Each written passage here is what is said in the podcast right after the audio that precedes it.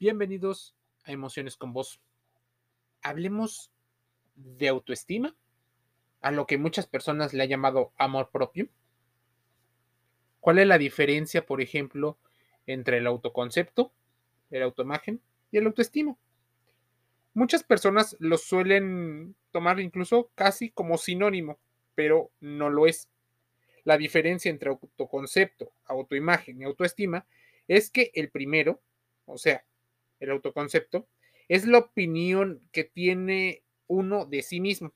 La autoimagen es cómo se ve y la autoestima es la valoración subjetiva propia.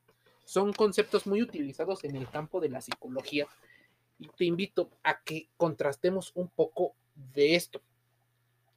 Autoconcepto, autoimagen y autoestima son conceptos muy populares, pero muchas personas no los suelen evaluar porque los toman como sinónimo. Consideran incluso que lo tienen o lo relacionan. Por ejemplo, una persona que dice tener una alta autoestima considera de a veces de manera falsa que su autoestima está ligado claramente con su autoimagen, con la forma en la que se ve, en la forma en la que luce su aspecto físico. Claro, cuidar el aspecto físico es importante Primero, por un tema de salud, tanto física como emocional. Pero no es lo único. Así que no todo lo que se ve por fuera es por dentro. ¿Qué diferencias hay entre estos tres conceptos? Estos conceptos son diferentes, aunque están muy relacionados a la hora posiblemente de evaluarnos a nosotros mismos. Cuando nos preguntamos qué es lo que ocurre y por qué ocurre, es importante saberlo.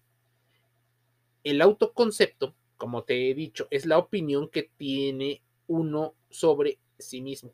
Aquí intervienen otra serie de factores indispensables que hacen que se forme esa opinión. Por ejemplo, la interacción con la sociedad en general puede ayudar a forjar esa opinión propia. Si, por ejemplo, te están diciendo que eres feo, o que tienes algún defecto, tu autoconcepto o la opinión que tiene sobre ti mismo es que sea cierto. Ahí es donde es importante considerar que los medios de comunicación y los hábitos que tiene la gente por discriminar forjan mucho del autoconcepto. Entonces, ese autoconcepto poco desarrollado de una persona puede provenir de una constante de hábitos para eh, menoscabar este, esta tendencia. La autoimagen es la representación mental o la imagen que tiene uno sobre su propia persona. Sería una especie de fotografía mental sobre cómo se ve uno mismo y la percepción que tiene con respecto a su persona. Hay que tener cuidado a la hora de crear una imagen que no corresponda con la realidad. Muchas veces cuando te hablan de mérito, de merecimiento, te dicen que tú lo mereces todo por el simple hecho de nacer. Y debes de diferenciar que mereces respeto, que mereces, por ejemplo, ser querido, amado, y las expectativas. Porque muchas veces esperamos todo, lo más grande, lo mejor, solo porque lo has trabajado para ti mismo. Esta autoimagen, por ejemplo, de persona exitosa, puede provenir más de una situación como el ego. Puede provenir esta autoimagen de creerte mucho más capaz de lo que eres. El efecto Donning-Kruger del que ya hemos hablado y te invito a investigar. Te llegan a influir ideologías en las cuales tú te llegas a creer cosas que no son ciertas.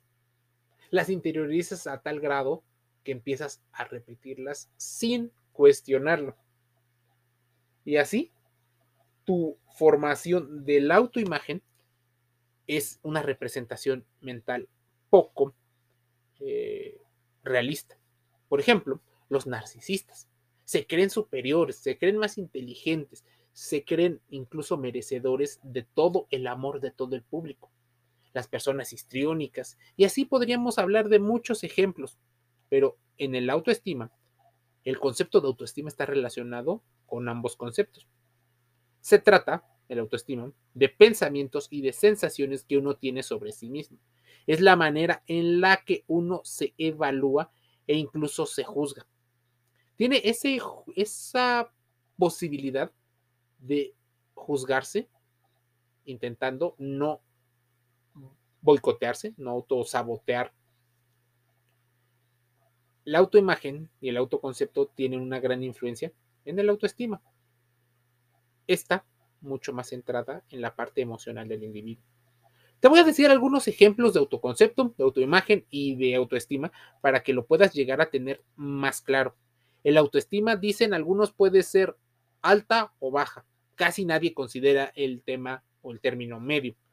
Llamémosle solo autoestima, y ese dependerá mucho de cómo se perciba una persona. Por ejemplo, una persona con una buena autoestima, con una autoestima sana o lo más estable posible, se eh, atreverá a mostrar sus escritos y publicar, por ejemplo, un libro, a publicar parte de lo que es, de lo que siente o de lo que cree. Se sentirá, por ejemplo, más en confianza y seguro de sí mismo para poder en marcha algún proyecto. La autoimagen, que era la fotografía que uno tiene de sí mismo, te llevará a tener diálogos internos que también influyen, además del exterior, por supuesto, desde el interior. Por ejemplo, llamarse tonto, estúpido o algo así constantemente por cualquier error denota que la autoimagen no es favorable o denominarse feo ante la imagen que uno tiene sin sacar ninguna virtud propia. En cuanto al concepto, es la opinión y el conocimiento que tiene uno sobre sí mismo. Por eso es tan importante la inteligencia emocional para formar un autoconcepto mucho más fuerte. Si te enfadas habitualmente cuando te despiertas, por ejemplo, por las mañanas, debes de considerar el autoconcepto. Mira, sé que es, es amplio. ¿Cómo te puede hacer sentir una situación? ¿O cómo te sientes bajo cierta situación? Vaso vacío, medio lleno, cualquiera de los dos vasos pues puede sentir alegría, frustración, ansiedad. Bueno, en la familia, una influencia fundamental en la formación de la autoestima es los padres. Son aquellas personas que de manera directa o indirecta te transmiten los valores o estándares, por así decirlo, que serán parte de la guía que marquen tanto la personalidad como la formación de la autoestima muchos padres sin darse cuenta tienden a repetir patrones no muy saludables y sus hijos los van adquiriendo de manera casi inconsciente. Se vuelve una rutina, un hábito no muy, este, no muy sano. ¿Por qué? Porque hay guerras de poder, porque no se llevan muchas veces bien. Bueno, lo que somos no solo es hereditario, sino que muchas veces más del 80-90% se aprende y se va interiorizando. Así que si existe una violencia o conceptos de violencia a los cuales normalizamos, tarde o temprano consideraremos que es parte de lo normal. Este aprendizaje es cada una de las cosas que hacemos y cómo nos presentamos, nuestros sentimientos y la manera en que nos relacionamos.